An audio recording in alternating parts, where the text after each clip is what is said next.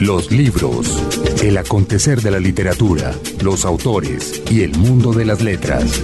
Damos inicio a una nueva edición de los libros por señal Radio Colombia. Como siempre los domingos a esta hora de la mañana vamos a hablar de esto que tanto nos gusta, que es el mercado editorial, las letras, los autores, el fomento a la lectura, etcétera. Gracias al apoyo técnico que como siempre nos presta James González al otro lado de la cabina. James, buenos días. Y por supuesto Margarita Valencia, que siempre es un gusto estar con ella. Por Dios, ¿cómo Hola. anda usted, Margarita? Buenos días. ¿Cómo amanece? Ay, ¿Feliz con el Nobel? acu- acusa- acusando octubre. Claro yo, que sí. yo, yo creo que ya quiero que se acabe este año. Ya casi, ¿no? Ya, Ya- casi. ya Espero que falta ¿verdad? poquito, pero por fortuna nos quedan muchos autores por entrevistar Sí, sí, y muchas audiciones para tener para yo creo ustedes que ya en el próximo domingo estaré de mejor humor. Hoy estoy, acusa- hoy estoy acusando octubre. Bueno, no, entre otras cosas, Margarita, porque bueno, eh, sabrán ustedes oyentes que este programa se pregraba, es decir, no estamos en este momento en directo, entre otras muchas razones, porque un escritor no nos va a venir aquí a las 8 de la mañana, de buena cara por lo menos. Para no hablar de nosotros mismos. Efectivamente, entre otras porque Jaime Hernando no ha aprendido todavía a hacer café. Entonces está complicado el tema. Esto lo digo a propósito de que en este momento ya todos, incluyéndonos a nosotros, estamos enterados de quién fue el Nobel de Literatura de este año y podemos o estar contentos, o estar en desacuerdo, o estar buscando quién es el personaje. Bueno, en realidad yo creo que vamos a estar buscando quién es el personaje porque el Nobel siempre tiene un componente como político interesante. Murakami, por supuesto, es el candidato de las multitudes, Sí. incluidos nosotros entre las multitudes, yo creo, ¿verdad? Eh, yo me voy más por Philip Roth. Yo estoy en esa otra multitud, Ay, la de ¿verdad Philip que Roth Roth. también está ahí? Pues Se me es candidato de Bueno, es ratito, que claro. es, un, es un bombón de lista, la verdad, y en ese sentido está muy bien. Ujú. Claro, Philip Roth está ahí, Murakami está ahí, está este tipo muy, muy importante que es Adonis, el poeta, a pesar del nombre que a uno sí, yo cada vez que lo veo pienso en cosas horribles como entre semi porno. Sí, no está bien No. el bautizo pero literario. es, es un poeta muy, muy importante. Es un poeta sirio, lo cual en este momento lo subraya mucho. Es decir, lo, lo, lo, lo convierte, lo convertiría en un premio relevante. Está Ismael Kadare, que nos deprime mucho. No, no Poco, un sí, poco, sí. está muy bien, pero Dios, cómo nos deprime. Mm. Está esta mujer bonita que no hemos leído que se llama Asia Llevar. Bueno, mire usted. Bueno, entonces si fuera esa mujer- Pero como dicen los, los que saben, Alice Monroe fue premio el año pasado y no hay un riesgo de que le den dos, dos veces Dos seguidas bueno, a, un- a una mujer porque, porque ajá. Bueno, en fin, si está usted hoy, Muy sí, bien, amanecí, te diré. ¿qué hacer? Ngugi wa Thiong'o, keniano. Ese también es otra posibilidad. No sé nada de él, absolutamente nada de él. Nos da la impresión que nos va a tocar estar buscando. Bueno, entonces ya tendremos que leer Y rápidamente. las editoriales corriendo a buscar ediciones en español Sí, del porque ganador. no, este señor no ha sido Traducido. en español, Mm, bueno. con lo cual, jaja. Bueno, en fin. Bueno, como nosotros somos un programa atemporal y eso es lo bonito de los libros, más adelante estaremos entonces hablando un poco más bien de remembranzas de lo que fue un Nobel de Literatura en particular, de la mano de José Donoso y su historia personal del boom. Por ahora, Margarita, le quiero contar acerca de nuestra invitada de hoy a los libros. Es la querida escritora mexicana Rosa Beltrán. Pasamos un rato muy agradable con ella, como lo contamos en la introducción, se estaba demorando en volver por un país que es casi de ella también. Sí, donde la- la, sí. la hemos querido y la hemos mimado mucho. Pero por supuesto, y entonces su regreso hace que definitivamente el, el hijo pródigo vuelva a casa y por eso la cuidamos y la consentimos tanto como lo hicimos en este programa y ella también nos dio la mar de consentimiento con sus opiniones muy Delicia de mujer tan inteligente, pero ¿verdad? tremendamente, sí. tremendamente. Realmente quedamos felices con la entrevista, Sí, Margarita. es cierto, es cierto. Siempre salimos con una sonrisa a flor de piel aquí en los libros, pero yo sé que ustedes nos van a acompañar en casa con una sonrisa que nos acompañará durante la entrevista con Rosa Beltrán. Es cierto. Así que nos vamos por ahora para la nota del editor, pero ya volvemos con Rosa Beltrán. La nota del editor. No abundan precisamente los cuerpos en la literatura, y cuando aparecen suelen ser los cuerpos deformes de los personajes cómicos, como Don Quijote o Sancho Panza, o los personajes grotescos de Rabelais, firmemente anclados en sus necesidades materiales. Recordamos los cuerpos exagerados de las fábulas con moraleja, Quasimodo o Cirano, por ejemplo, o El narizón de Quevedo, las mujeres viejas y con verrugas de las sátiras de Horacio, el cuerpo flaco y enfermizo del Kafka que se mira al espejo. Pero no muchos podrían recordar detalles corporales específicos de la bella Elena, por ejemplo, entre otras y muchas porque las grandes bellezas de la literatura no son producto de la pericia descriptiva del narrador, sino de su capacidad para alertar el deseo del lector. Las cosas no mejoran en la literatura contemporánea. Por pudor o por pereza o por falta de herramientas, los nuevos narradores escriben historias tanto o más incorpóreas que las de sus antepasados. Quizás el último personaje grotesco es Ignatius Riley, de La Conjura de los Necios. Hoy, sin embargo, acicatear al lector tiende a provocar en este un veloz copy-paste, en el que el texto habla de belleza y el lector inmediatamente evoca a Kira Knightley o a Brad Pitt. Bombardeados constantemente por imágenes ajustadas a una idea de perfección corporal maligna por irreal, olvidamos nuestros propios cuerpos y leemos imágenes como las que hemos visto en vallas o en pantallas. Si la literatura no quiere ser cómplice de esta mezcla inane de paintbrush y cirugía plástica, deberá empezar a reinventar las palabras que hablen de los cuerpos, de sus maneras de estar en el mundo, de salir de él, de sus enfermedades y de sus glorias. No podemos seguir hablando de caricias sin referirnos a la piel. Un libro, un autor. Rosa Beltrán es nuestra invitada de hoy a los libros por señal Radio Colombia. Ella hace parte de la delegación fastuosa, hay que decirlo, de invitados a Visiones de México en Colombia en su cuarta edición, ese festival maravilloso que el Fondo de Cultura Económica ha decidido legarle a los colombianos ya desde hace un tiempito. Así que estamos muy contentos con tenerla a ella, licenciada en literatura hispánica de la UNAM y autora de novelas como La Corte de los Ilusos, que es ganadora de Premio Planeta en el 95, El Paraíso que Fuimos y Alta Infidelidad.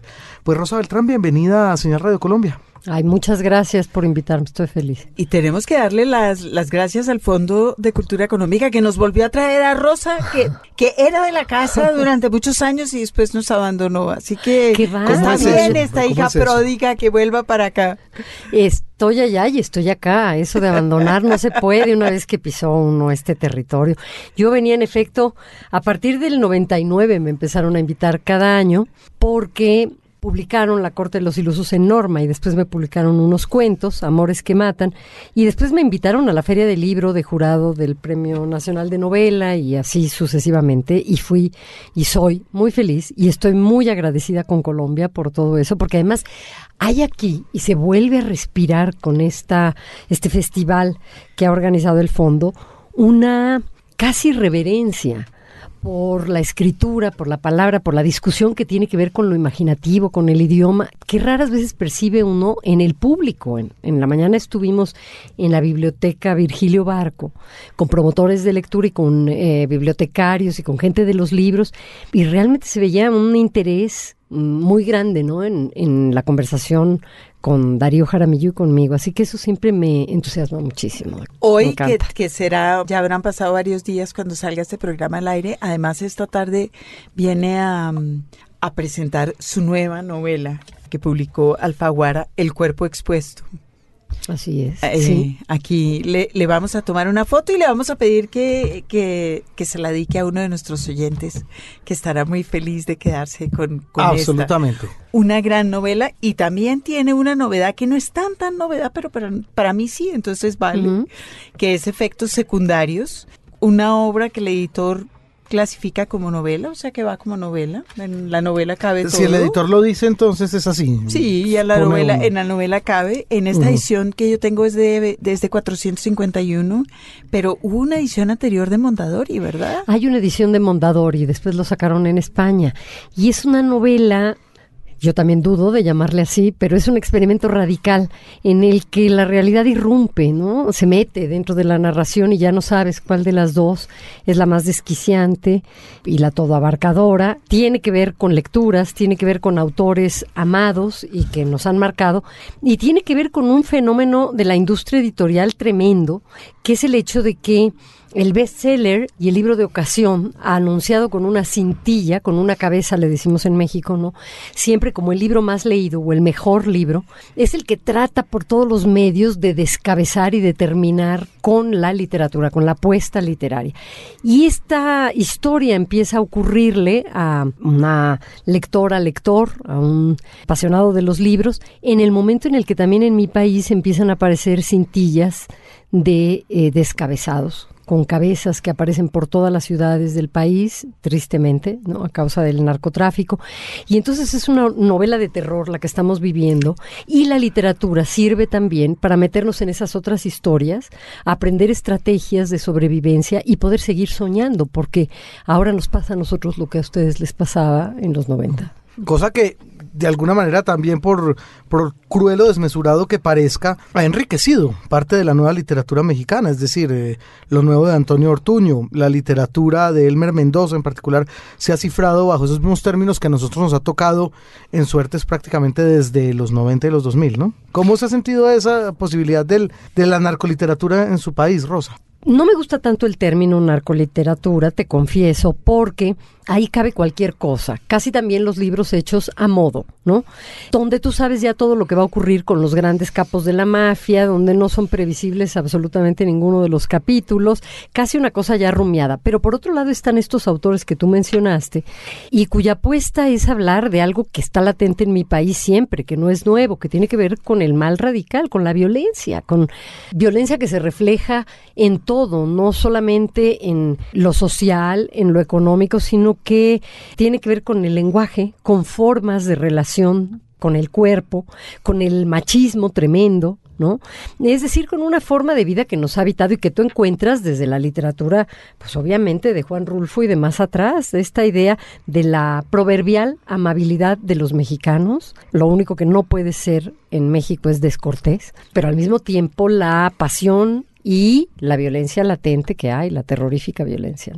Esa violencia en la literatura y esa objeción al término narcoliteratura tiene que ver, nosotros en Colombia hemos tenido de ambas. Por un lado, una cierta beta de literatura que reflexiona con una cierta distancia sobre lo que está pasando y otra beta que es, eh, digamos, pornográfica creo que obscena, es completamente obscena, claro. que lo que hace es pues encaramarse en la delicia de la de la muerte y explotar esa eso, eso es lo que hace la pornografía. ¿Está pasando eso en México también? Yo creo que sí, que pasa no solo con relación al narco, sino que pasa con relación a cualquier coyuntura, ¿no? A cualquier acontecimiento coyuntural. Pero, como dice un amigo mío, todos los libros son de autoayuda menos los que dicen autoayuda. Esos son de autoayuda para el autor, porque se llena de guita, como dicen.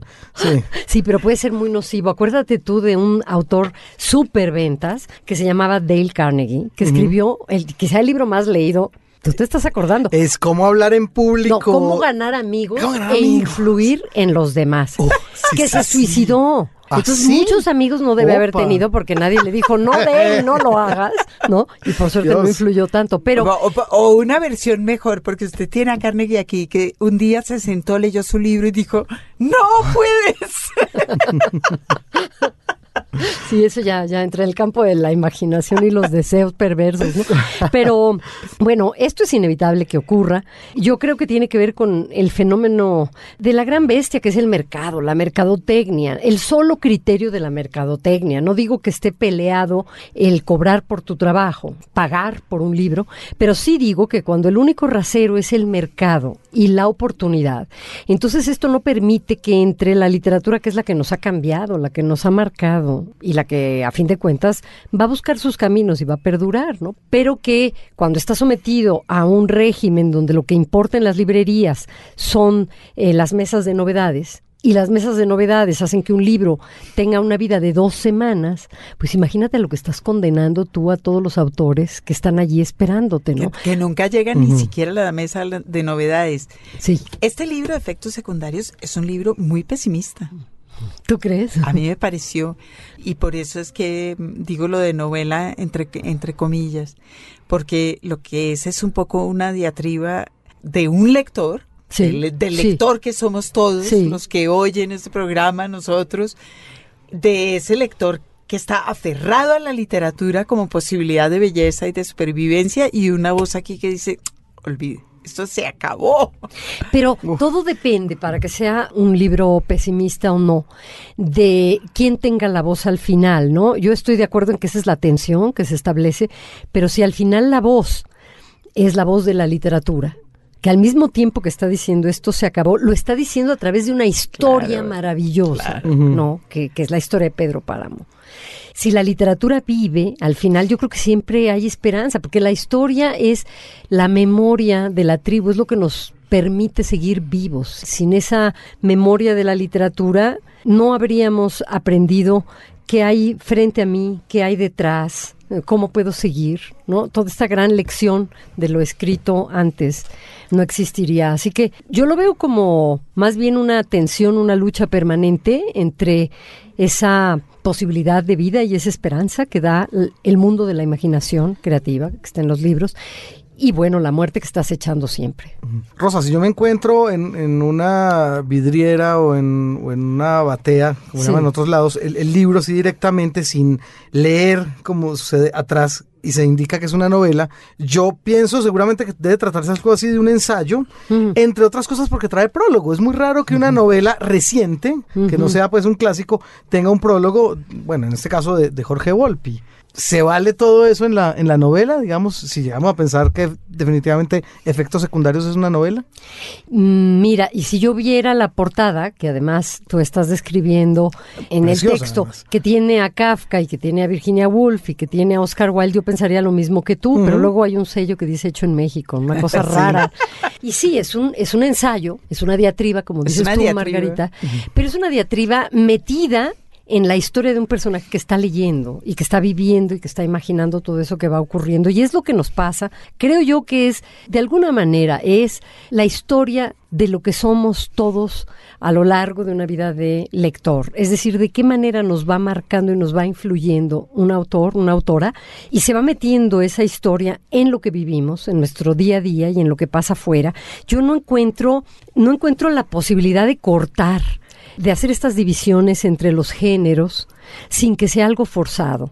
¿No? De hecho, la imaginación es algo que atraviesa dentro y fuera del libro todas nuestras vidas, ¿no? La pesadilla, el sueño, la ilusión.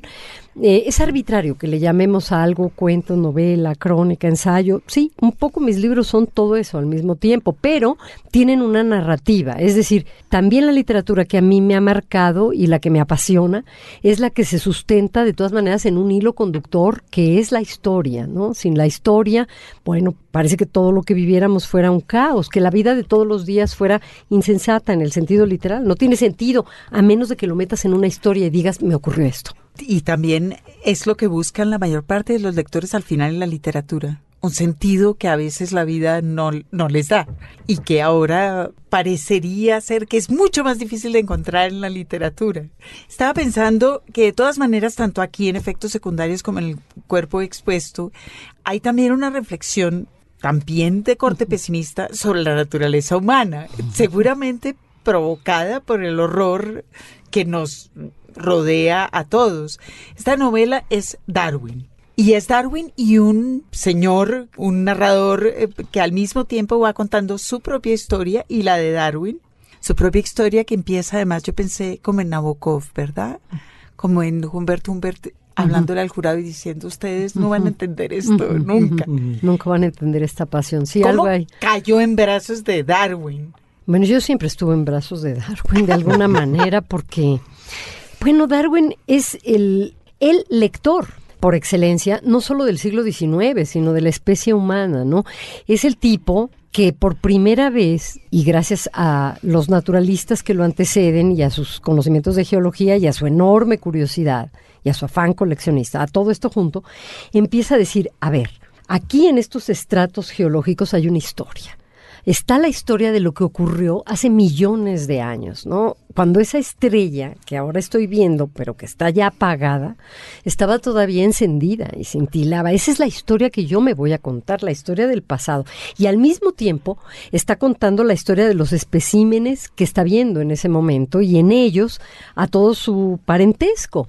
¿No? Y, y, a través de este método de lectura extraordinario llega a una de las conclusiones que siguen haciendo ruido en nuestra época, que tiene que ver con la, la teoría de la evolución, con la idea de que todos tenemos un ancestro común, de que no nacimos por generación espontánea ni tampoco somos el resultado de un plan divino, a pesar de lo que los creacionistas, sobre todo en ciertas universidades de Estados Unidos, sigan queriendo eh, comunicar ahora. Pero bueno, Darwin es esto y Darwin es también un personaje con el que a uno le resulta fascinante conversar, igual que me pasó con la corte de los ilusos y con el primer emperador mexicano, que pasa con tantos personajes de la historia, hombres, a los que tú quieres meter en el ámbito de la vida doméstica. Tú quieres ver cómo son esos genios encarnados dentro de la familia, en la relación con la mujer, en la relación con el padre y con la familia, y qué tanto de esa genialidad, de eso que parece una historia ya escrita desde antes de que ellos la vivieran, es producto del azar y de la interpretación de sus contemporáneos que quisieron ver en él al personaje que ahora vemos.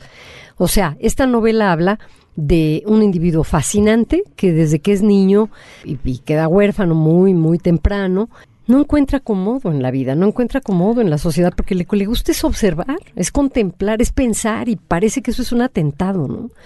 Y el padre lo manda a que lo acompañe. en el caso de Darwin es un atentado.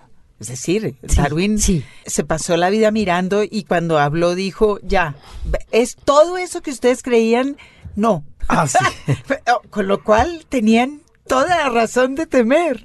Sí, es, es tremenda la escena de la conclusión, porque incluso involucra a la mujer, a Emma, ¿no? Cuando ella lee la primera versión del origen de las especies, siente una depresión espantosa, no se llamaba depresión, pero en fin, siente una melancolía y una tristeza y una suerte de traición, porque ella cree a pie juntillas en lo que diga su marido, porque además lo está viendo, que, es un tipo que está realmente en lo suyo, metido todo el día, y ella lo que le reprocha es, si a ti te parece que de verdad no hay otra vida, que no existe la vida divina, entonces todo esto que hemos hecho juntos, esta familia, ¿no? Este, esta esperanza de que nos vamos a ver, es realmente la historia de una tragedia, porque no nos vamos a encontrar después, casi como diciéndole es un negocio deficitario, ¿no? No me vengas con esto ahora.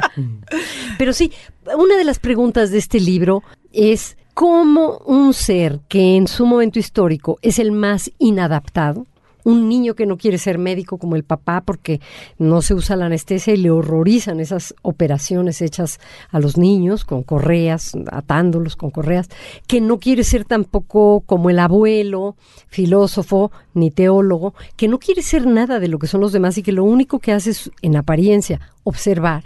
Y tiene este viaje Mm. pero que tampoco sabe muy bien qué quiere ser, porque no. no, hay una disciplina como ocurriría hoy. ¿Usted dónde cabe? En sí. estudios culturales, astrofísicos en la universidad de no sé qué. Eso no existía, digamos. Oye, en una carrera que hay ahora en la UNAM, rarísima, de, digo por mi ignorancia, a mí me suena sí. rara, están haciendo el edificio frente a donde trabajo que se llama, es el edificio de ciencias de la complejidad. Wow. Digo, pero ¿qué involucran? Las ciencias de la complejidad, ¿no? ¿Qué es esto? Tienes toda la razón.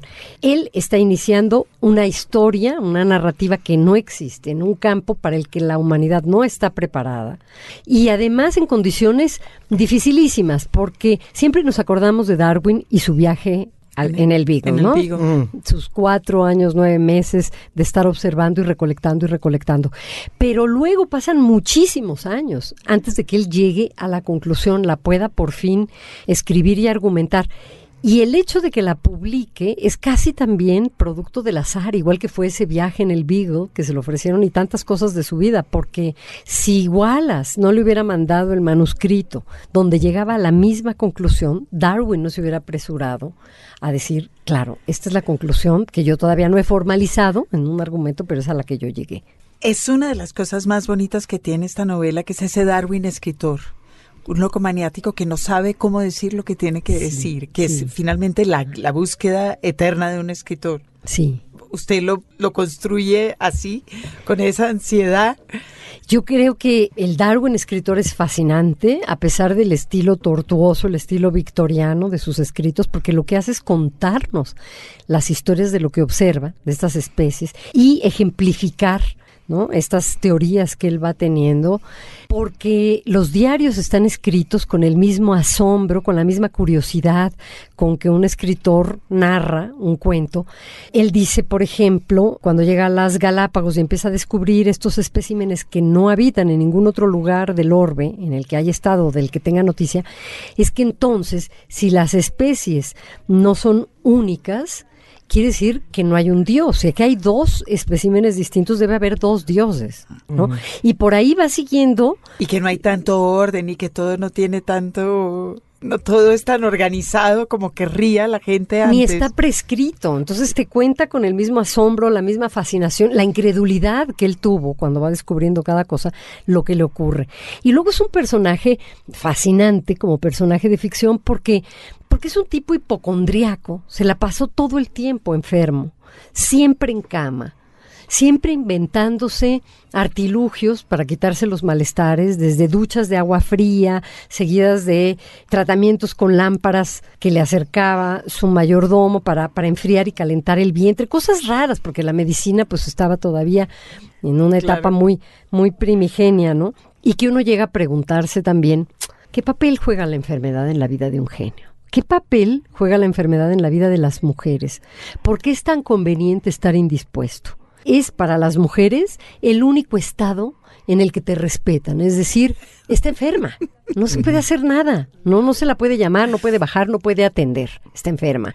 Hay tanta enfermedad en la literatura, en las escritoras sobre todo del 19 y de la primera mitad del 20, y es, no estoy diciendo que todas las eh, hipótesis que hay alrededor de lo que tuvo Darwin, si era la enfermedad de Chagas, si le picó un mosquito, si estaba enfermo desde antes, todo esto no esté basado en datos duros.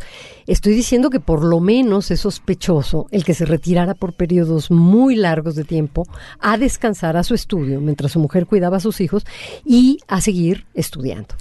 ¿Qué tan difícil es novelar a un personaje de la vida real y sobre todo pues con una fama ganada como la de Charles Darwin? Y una anterior, porque ah, recuerde usted la novela de Rosa sobre Maximiliano. Sobre eh, Iturbide, eh, sí, Agustín de Iturbide, el primer emperador. Ahí está. Pues a mí me gusta mucho meterme con los hombres de la historia. Me gusta dialogar, me gusta traerlos, como les decía, a la casa, a lo doméstico.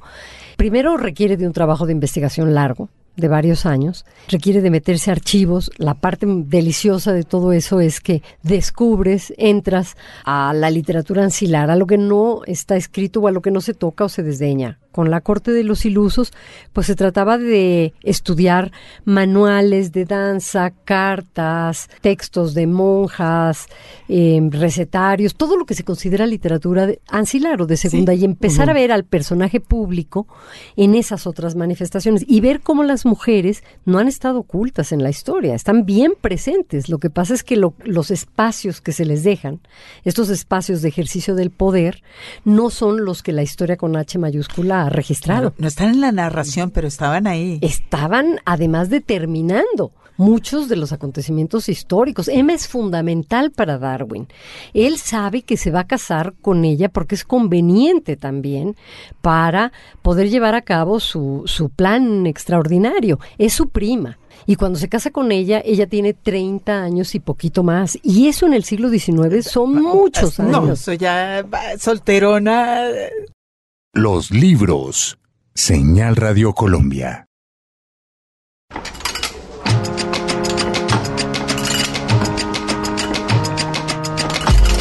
Así anda el mundo editorial. El mundo editorial para hoy, Margarita, tiene que ver otra vez con la Feria del Libro de Frankfurt, pero en este caso con el país que sí confirmó porque es el país invitado de honor este año. Pues, seguimos esperando a ver qué dicen los franceses y los, y los acompañamos en sus, eh, en, sus, en, sus, aulagas y en sus cuitas. ¿Para qué? Pero sí. En su mal metafísico. Ay, bendito. Y en su mal físico, que es, yo creo que es lo que más le- les duele a Sí. todos, a Ay, Dios. nosotros también. Bendito. Bueno, pero este año, sí, este año tienen un país invitado que es una puñalada, por lo menos en mi estómago, porque claro, cuando Finlandia es el país invitado de honor, uno no le toca hacer lo que nos toca hacer a nosotros, que es admitir que no sabemos nada. Pero la menor Nada de la literatura finlandesa, que es horrible, que, te- que prometemos enmendar nuestras sendas desviadas y empezar a averiguar qué está pasando allá, porque entre otras y muchas Finlandia tiene una de las, como uno de los promedios de lectura más altos del mundo, si no el más alto. Seguramente. Finlandia, según estuve averiguando, los finlandeses leen un promedio de 46 libros al año. No, solo nos faltan 45 para alcanzarlos. Bueno, con lo cual usted comprenderá que ellos seguramente sí podrían hacer una lista muy interesante de autores eh, colombianos y nosotros aquí estamos... bla, es bla, bla. No, ni hablar. Entonces ahí tenemos una lista de los autores contemporáneos publicados en español solo para hacer sentir mal a nuestros oyentes junto con nosotros y para empujarlos a leer a los, eh, a los, finlandeses finlandeses, que claro. además tienen una mm, un sistema de bibliotecas que es otra vez las, Mm. la- la- los porcentajes son son lo más doloroso para nosotros. Tienen 17 bibliotecas por cada 100.000 habitantes. ¿Qué es eso, por Dios? En, en Colombia, para que se vayan haciendo una idea, hay más o menos mal contadas una biblioteca por más o menos más mal contados Mm, 400 mil habitantes. Qué diferencia. Bueno. Bendito. Entonces, todas esas cosas pasan en Finlandia mientras nosotros no nos enteramos mal. Ujú. También suelen ocupar los primeros y segundos lugares en las temibles pruebas PISA de las que nos habló nuestro Ah. querido Gabriel Pavón hace poco. No, estamos lejos. De estamos muy mal. Ujú. Y lo publican en español. Los publican en español a los finlandeses. O sea Pues que no tampoco tenemos muchos, excusas. eh, Bueno, yo descubrí ninguno. que Mika Waltari es finlandés Ujú. y yo recuerdo haber leído Ya. sino el egipcio en la temprana adolescencia. Bueno. Entonces dije, "Uf, uno. Yo no me acuerdo si he leído uno o ninguno. Uno, ninguno. Nuestra, nuestra mujer, que es que la, la de los, el libro de niños que reseñamos el otro día no era finlandesa, No, era sueca. era sueca. Sí. Bueno, en todo caso, aténgase con esta De lista. Toby Jansson. To- t- Toby Jansson, Ah, ¿no? es Sí, Toby sueca. Jansson, sí. Sueca. Artopacilina es Mm. publicado o da por anagrama. No, o da. Sí, bueno. Salamandra tiene tres autores eh, finlandeses en su lista. Ujú. Sofía Oksanen, Rika Pukinen y Rosa Liksom. Alfaguara también tiene, por lo menos dos. Lengua de trapo también tiene. Maeva también tiene. Y por supuesto que ahí está Nórdica, que está un poco, mm, digamos, muy dedicada a ese, a ese tema y a esa región. O sea que no tenemos ex- excusas para no estar leyendo ahora autores finlandeses. El problema ni siquiera son los nombres de los autores, el problema son los nombres de los personajes, Margarita. Es muy difícil aprenderse uno eso y va a tener que estar tomando nota toda la novela. Si leímos a los rusos, Pues a sí. los Es verdad. podemos leer cualquier cosa. ¿Usted no se acuerda de esa historia divina de Linus Van Pelt? ¿Usted se acuerda de Linus Van Sí. Pelt, el amigo de Charlie Brown? Sí, claro. Linus Van Pelt, muy chiquito, eh, le contó a Charlie Brown que estaba leyendo a Dostoyevsky. Ah, Entonces Charlie Brown le dijo exactamente lo mismo que usted me está diciendo. ¿Y cómo haces con todos esos nombres tan complicados? ujú. Y Linus Van Pelt le dijo, no, no tengo ningún problema. Cada vez que me encuentro con uno de esos nombres, paso por encima. ¡Pip! Y sigo adelante Ah, en la bien. historia. Pues así será. Así que a ver si logramos hacer eso. Así lo haremos con los autores finlandeses que han traducido al español a propósito de Finlandia como país invitado de honor este año en Frankfurt. Un libro, un autor. Seguimos aquí en los libros con nuestra invitada de hoy, la escritora mexicana Rosa Beltrán. Y es claro que a ella le gusta trabajar algunos personajes que ya tienen unos límites muy definidos. Es decir, a menos que usted incurra en una transgresión literaria muy grande, ya sabe que Maximiliano nació, creció y murió en determinadas circunstancias, que está registrado históricamente de determinada manera y usted al novelarlo tiene que de alguna manera también limitarse a esos datos que ya existen del, del personaje. A mí lo que me gusta es buscar la historia que no está escrita sobre esos personajes. Claro, como sobre Darwin. Agustín de Por eso Iturbide, gusta tanto como, Darwin. Como Darwin, como el otro Darwin, ¿no? Tratar, claro que es muy difícil, porque entonces el lector, la lectora, se encuentra con una historia que no es la historia que le contaron, es otra historia, pero es una historia que está documentada y que tú puedes seguir de manera marginal y de manera oblicua, usando como columna vertebral, si quieres, aquella otra que es con la que estos personajes ingresan a la historia con H mayúscula. Pero el reto está, y lo fascinante está, en saber quiénes fueron cuando estaban viviendo su cotidianidad, ¿no? ¿Quiénes fueron cuando son observados desde los personajes que los rodearon? Hombres y mujeres que estuvieron alrededor de ellos, sus enemigos también, incluso aquí Darwin va a ser visto a través de los ojos del capitán Fitzroy, al que la historia ha tratado muy mal, al pobrecito, ¿no? Que hizo toda la reparación del Beagle y con su dinero además financió buena parte del viaje y que era un apegadísimo a la corona, a la monarquía, pero también a la idea de Dios. Entonces, las discusiones que tienen son fascinantes. Ese capitán y esa figura es de las cosas más interesantes que hay aquí en el cuerpo expuesto, que es Darwin enfrentado a la incorrección religiosa de sus descubrimientos y al hecho de que además está encerrado en 20 centímetros cuadrados, porque es un espacio así con un hombre que cree en Dios, que es Fitzroy. Y que lo está financiando. Cla- claro, que, que lo, de quien él, es- él es un arrimado en ese barco.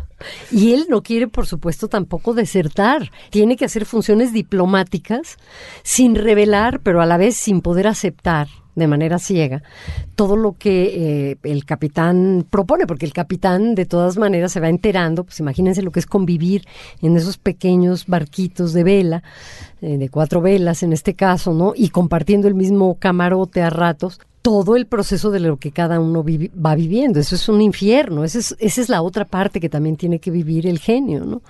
Y bueno, sin contar ya con lo que se nos olvida que viven todos estos personajes. En el caso de Iturbide, bueno, una independencia donde no se le ocurre mejor idea para independizar a México que inventarnos un imperio a imagen y semejanza de aquel del que nos estábamos independizando, o sea, España, ¿no? Vestir el traje napoleónico, hacerse una corte, todavía eh, los títulos nobiliarios que él vendió, todavía la rifan, ¿no? Todavía hay gente que tiene esos títulos nobiliarios, esa clase social existe, es una es rarísimo esta idea de haberse montado un imperio, también de alguna manera una historia fascinante y atípica como la de Darwin y en el caso de Darwin, bueno, todo lo que has dicho, este personaje eh, inadecuado que sin embargo nos va a cambiar para siempre. Desde Darwin ya no pensamos igual. Ya no pensamos sobre nosotros de la misma manera, es imposible. Pues tanto es así que el otro personaje del cuerpo expuesto es, lo llama usted, el último darwiniano. Justamente en tiempos donde, Dios, la corrección política ha traído un, un refuerzo mucho mayor de esto que llamamos el creacionismo y donde parece que hubiéramos vuelto a tiempos oscuros, por lo menos en un sector de, de la sociedad. Los postdarwinistas, fieles seguidores, aunque teniendo que hacer correcciones a la teoría de Darwin, ¿no? Porque, digamos, Darwin no conocía la genética, hay muchos descubrimientos de la ciencia que pues no, no le eran familiares, ¿no? atisbó cosas a través de Mendel, etcétera, pero no se sabía de todo esto. Los darwinistas, claro que siguen diciendo que la tesis central de Darwin es una tesis absolutamente válida, es el padre de la biología, nos enseñó a ver la naturaleza a través del método científico, que es el que seguimos utilizando, ¿no? Y este darwinista de la novela lo que hace es algo que también Darwin pensó en hacer, pero la vida no le dio tiempo de hacerlo. Darwin empezó a estudiar la gestualidad de los seres humanos, las conductas. Empezó a dar cuenta de que todos tenemos los mismos gestos, no importa, para expresar ciertas emociones, no importa de qué país seamos o de qué continente seamos o qué lengua hablemos. Expresamos el temor más o menos de la misma manera, el dolor, el amor, y todo esto le llamó la atención porque tenía que tener raíces en la biología. Así que empezó a estudiar el comportamiento humano. Y el darwinista de mi novela lo que hace es lo que Darwin hubiera querido hacer, que es meter al ser humano en ese mismo laboratorio en el que metió a todos los demás especímenes y preguntar qué somos, quiénes somos, ¿no? Estos seres rarísimos eh, que nos reunimos en pareja, por ejemplo, y que le ponemos a nuestra convivencia palabras tan amables como amor, solidaridad, bondad. Y en el fondo estamos viviendo una feroz competencia también por sobrevivir. Bueno, un Darwin bizarro. Estaba pensando yo que este, el segundo personaje es como Darwin en como el Superman malo. ¿Verdad? El bizarro. Que claro, es el, el, que va diciendo, no, esto es una desgracia, la especie humana es un asco, nadie, qué amor, qué matrimonio, qué nada. Es la reducción absoluta a la biología. Sí. Que sí, puede, puede ser que Darwin hubiera llegado allá. Qué dicha que no llegó, no le alcanzó el tiempo. Yo estaba pensando que si uno lee a Darwin hoy, una de las cosas más pateadoras, o a mí me pareció, es la inmensa distancia que uno tiene con lo que el mundo que él está viendo. Es decir, yo tengo la fantasía de que cuando Darwin escribe durante páginas y páginas y páginas un ave, un pez, los lectores de ese momento de alguna manera tenían una referencia que yo siento que ya no tenemos. Es decir, a mí me sucedió que como lectora uno, eso que él estaba narrando no, no me parecía que tuviera que ver con el mundo real. Es tan fascinante esa percepción de irrealidad de lo que nos rodea de manera más inmediata, como la hoja de un árbol o como eh, un animal que está cerca de nosotros, ¿no? y que para el siglo XIX era un conocimiento compartido por todos, sabían los nombres de, de, las plantas, de los árboles, de las flores, había descripciones que son además artísticas, son verdaderos dibujos, ¿no? Eh, sobre la naturaleza y había interés. Claro, las grandes ciudades, estas urbes de cemento en las que vivimos, con automóviles, con tecnología, parecería que nos han alejado de ese mundo del que sin embargo dependemos de manera absoluta. Somos ese cuerpo expuesto a la naturaleza. Eso es lo que somos. Somos ese cuerpo. No podemos ser otra cosa que lo que vivimos desde el cuerpo, ¿no? Hasta Foucault llega a esta pregunta que a mí me, a mí me parece fantástica, que él formula, y es, ¿existiría el dolor si no tuviéramos cuerpo? O sea, incluso cuando estamos hablando de que lo que nos duele tiene que ver solo con las emociones o con una pasión, estamos hablando del cuerpo, duele en el cuerpo. ¿no? Sí. Entonces, es muy interesante también, a mí me parece lo que hace el darwinista, que es observarnos desde el animal biológico que somos, qué pasa con las relaciones familiares, ¿Por qué las madres son chantajistas? ¿Por qué somos chantajistas? ¿Qué papel tiene eso en la biología? Si la función de los padres es o se vuelve inservible en el momento en que llega la progenie, ya desde el punto de vista biológico ya no tenemos razón de ser, ¿no? Pero seguimos irremediablemente vivos. ¿De qué manera acercamos a la progenie, nos hacemos valer, eh, somos vistas? ¿Por qué las madres en todo el mundo chantajean, no? Entonces, todas estas pasiones las va juntando, todos estos pequeños casos los va juntando este científico contemporáneo y dice, miren, esto es lo que somos. Es así. Yo estaba haciendo un triple salto mortal de regreso a efectos secundarios. Primero porque la, figura de la madre ahí es una figura sensacional y hay esa reflexión de... Y segundo porque también hay todo el tiempo una reflexión sobre las mujeres, su cuerpo y su lugar en la sociedad. Entre otras y muchas con una exclamación que hace el personaje en un momento dado de toda esta literatura del mundo de siglos en realidad no habla de mí. ¿Qué pasa con las mujeres como lectoras? Que, es algo que usted cuestiona aquí en efectos secundarios. Pasan dos cosas. Una, gracias a que tenemos la literatura, que fingimos durante una etapa de nuestras vidas el cómo sí, es decir, nosotras somos esos personajes masculinos que han sido escritos por la historia de la cultura. O sea, cuando yo leí por primera vez El Quijote, pues yo no era Dulcinea, francamente, ¿no?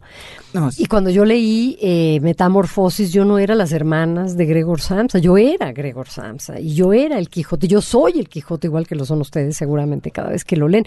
Es decir, yo me identificaba con los personajes masculinos, con los protagonistas de las historias que yo leía.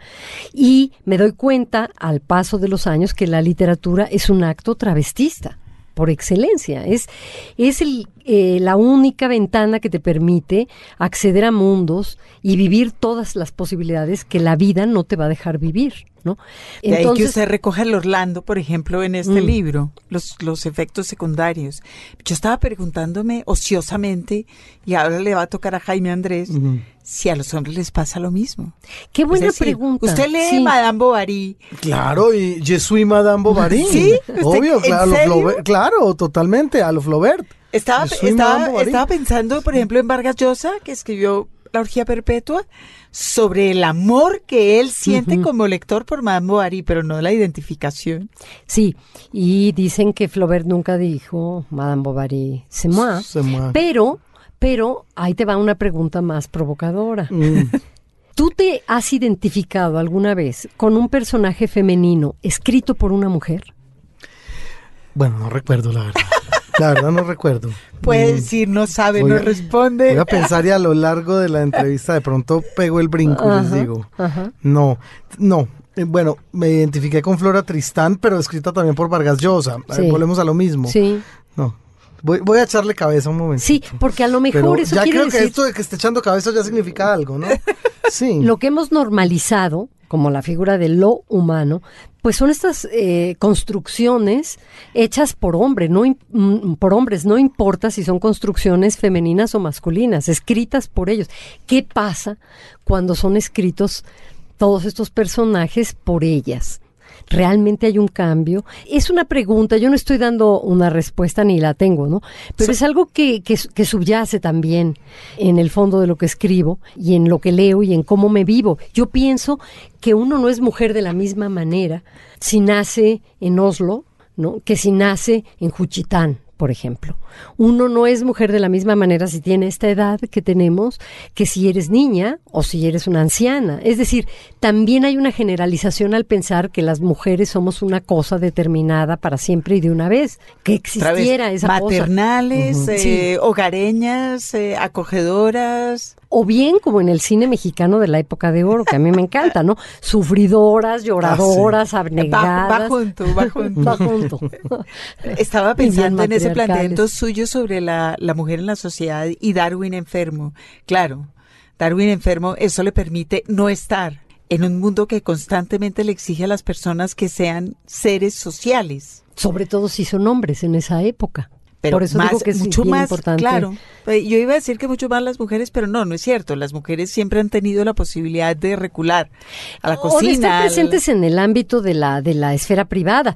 Pero Darwin tenía que estar en las sociedades científicas. Y él decía, si yo me la paso en los ambigus y si yo me la paso haciendo relaciones, yo no voy a poder entonces formalizar mi teoría, yo no voy a poder estudiar, yo no voy a poder hacer lo, lo que yo hago, que, que en, última instancia es lo que hacen los grandes creadores, retirarse, ¿no? Bajar la persiana y decir no estoy, porque no hay otra manera de Me hacerlo. duele la barriga. Sí, es una posibilidad. Eh, cambiando un poco de tema con nuestra invitada de hoy, Rosa Beltrán, aquí mm, a los libros, quería preguntarle por la interacción que puede tener usted con, con sus lectores, gracias, entre otras cosas, a que usted alimenta de manera muy acuciosa una página web. ¿Qué tal ha sido eso de enfrentarse a los medios electrónicos y lo que eso in- in- incluye además de, de retroalimentación? Bueno, ni es tan activa mi participación en la web. No, por ejemplo, no tengo un blog, cosa que me obligaría a estar en comunicación cotidiana con los que están del otro lado de la pantalla, pero sí tengo esta página web y estoy colgando cosas, contenidos, lo cual me permite estar, ¿no? Y luego retirarme, dosificar, ¿no?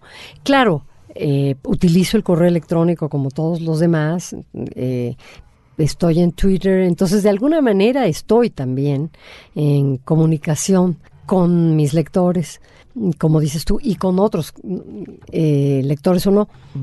Y bueno, igual que a ustedes, esto me parece por un lado fascinante, una experiencia fascinante para los que no nacimos en la era digital, realmente inédita.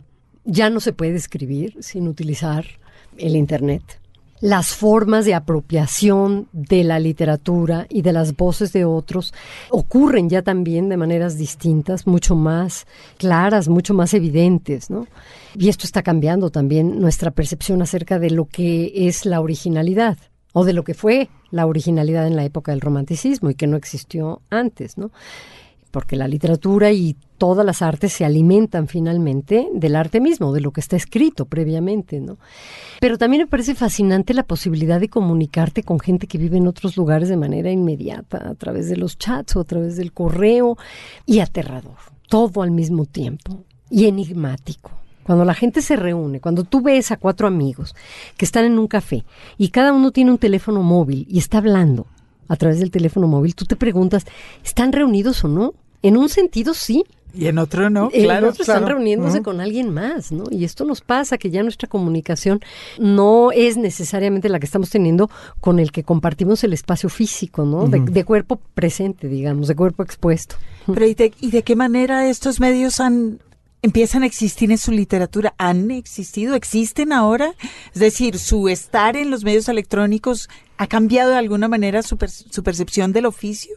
Yo creo que es muy claro en el cuerpo expuesto, porque el eh, darwinista, el científico, lo que hace es abrir un blog y en ese blog está subiendo los casos como si de especímenes se tratara, de distintas personas que además quieren ser exhibidos, ¿no? Y esto es, y esto es una cosa que está tomada claro, como los realities. Uh -huh. Pero está tomado claro. de la red eh, de manera literal. Es decir, algo muy, muy impresionante para nosotros ahora es que veamos este fenómeno de la gente que aparece en la televisión, como en los realities o en la red, exhibiéndose. Y exhibiendo a veces nada extraordinario, es que exhibiendo lo que hacemos todos. ¿No? Es vi viviendo como vivimos todos, claro. confesando los secretos que tenemos todos, pero lo fascinante ahí es la necesidad de exhibirse. Uh -huh. Y para nosotros también la fascinación que hay en el voyerismo, en observar a aquellos otros que se exhiben. Hay una exposición en Universum frente a la UNAM en México, que ha viajado por muchas partes del mundo, no sé si vino aquí a Colombia alguna vez. Se llama Bodies. Ah, sí, claro, ¿sí? la de los cadáveres eh, que es con, plastinados, creo que es el nombre de la técnica, ¿no? Pero en todo caso, sí. cadáveres. Exacto. Exacto, de los plastinados de Gunther von Hagen, sí. a quien persigue tanto la ley como el gremio de la medicina, de los médicos, porque él dice que hace esto con un afán médico, de que veamos cómo somos por dentro, ¿no? Incluso está, está ya enfermo y él ha firmado ya en, para en que lo un plastinen. testamento, Claro. sí, sí, y la posición en la que va a estar Ah, plastinado además, para dar la bienvenida. Volvemos a la necesidad obsesiva de los hombres de manejar la posteridad. y de exhibirse más allá de la vida, ¿no? En la muerte. Pero también hay otras preguntas este, que se desprenden de esto. ¿Por qué nos causa tanto horror ver cómo somos los, las personas por dentro? ¿Por qué? Esto es como si, como si privilegiáramos solamente un órgano, que es la piel. ¿Y qué? Debajo de la piel, ¿qué pasa? ¿No? ¿Por qué no pensamos ya? ¿Por qué pensamos que ahí se termina lo humano? Que ahí ya no hay algo humano eh, que observar. Y lo mismo ocurre con otros fenómenos de exhibición que aparecen en la novela. Y la novela también se pregunta sobre formas de vida que no existieron antes, sobre enfermedades sociales. Las personas también somos nuestras enfermedades, las enfermedades de nuestro tiempo. ¿Qué nos dice estar viviendo una época donde la anorexia es una pandemia? ¿De qué habla? ¿Cómo estamos utilizando el cuerpo y para qué? ¿No? ¿Por qué se ha convertido esto en una enfermedad eh, social? Y la depresión también. ¿Por qué? ¿Por qué existen tantos fármacos para combatir la depresión? Entonces, estos casos están también colgados en la red, claro, con una parte de hipérbole, digamos, hay un sentido del humor siniestro detrás Sí. de todo esto y una mirada, pues, compasiva, porque los que no caemos en una categoría caemos en otra, somos raros todos, si somos vistos solo como especímenes. Y eh, pues esta es la historia que está contando el darwinismo. Solo como especímenes. Eso es lo que usted responde ahora, pero en realidad, y, y vuelvo otra vez como a la conversación original del narco, aquí lo que usted está tratando es de entender qué es qué carajos son los seres humanos, qué es lo que somos, hasta dónde, solo piel, solo vestidos, solo sociales, solo músculos, porque también hay una, hay una cosa brutal en, en la mirada del biólogo que dice solamente aquello. Y una forma fácil de explicar, por ejemplo, lo que está pasando en países como el nuestro. Pues pasa eso porque todos queremos sobrevivir nosotros, porque somos egoístas, porque no sé, no hay eso, no hay esa pregunta por el otro. Sí, claro que la hay. Mm, No hay tantas respuestas, pero hay muchas preguntas. Y no hay miedo creo que no hay miedo, o era uno de los retos que no lo hubiera, de explorar las así llamadas pasiones negativas. ¿Qué papel juega la envidia? ¿Qué papel juega el chantaje, como, dice, dije hace un rato? ¿Qué papel juega la competencia? en la pareja. Nosotros sabemos, los que hemos vivido muchos años al lado de alguien más, que claro que en esa competencia por sobrevivir hay una pregunta latente, aunque no la confesemos, ¿no? Y esa pregunta es, ¿quién de los dos sobrevivirá? Y al otro. y es una pregunta que causa terror, cuando amas a alguien eh, y has vivido muchos años con esa persona, ¿no? Y también, ¿quién de los dos sobrevivirá en mejores condiciones que el otro? Todas esas preguntas que no son tan comunes y que no aparecen tanto en la literatura, a mi personaje. Bueno, eh, ese, ese es uno de los capítulos más divertidos que hay, el de un hombre que está preparando a su mujer para ser una viuda sin él. El arte del deterioro. Es genial, es absolutamente genial. Yo puedo pensar en 10 personas que tendrían que leerlo todos los días. para entrenarse. Para, entrenarse. para saber. Qué maravilla. Rosa, eh, ya llegados a esta parte de la entrevista, quisiera que nos remontáramos a, a, sus primeras lecturas, a sus influencias tempranas y también a los primeros ejercicios con la pluma que usted ejerce. ¿Qué recuerda de aquello? Mira, yo no empecé a pensar en literatura sino hasta que entré a la universidad, ¿no? Sin embargo, yo creo que mi contacto con la literatura es muy temprano y no necesariamente pasa por los libros. Yo recuerdo, mi recuerdo más antiguo es el recuerdo de un olor, y de una voz, ¿no? La voz de mi madre y el olor de mi madre. Esa es mi primera narración sobre el mundo. Y a partir de entonces, las historias que ella contaba sobre lo que ocurría fuera de nuestra casa, ella y mis tías. ¿Por qué?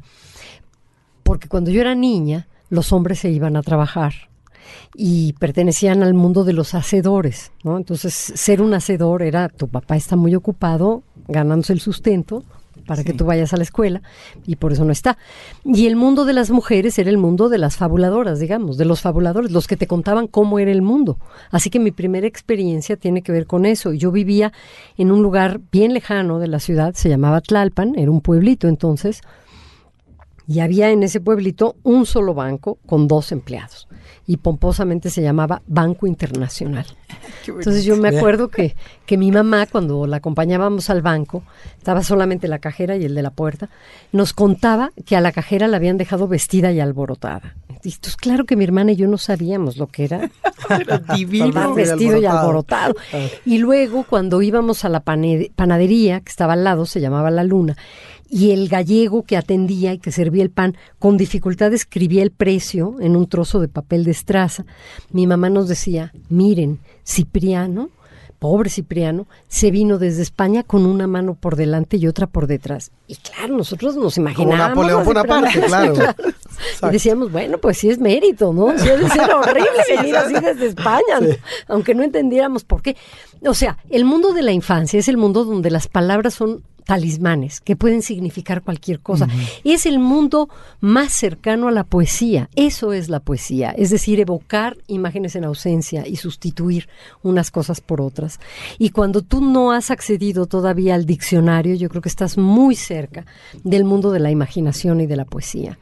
Ya después vinieron los, las historias contadas en voz alta, las lecturas en voz alta. A mí me sigue fascinando que me lean en voz alta. Yo, yo doy lo que sea, porque me lean, alguien me lea bien, bien leído, ¿no? Algo en voz alta.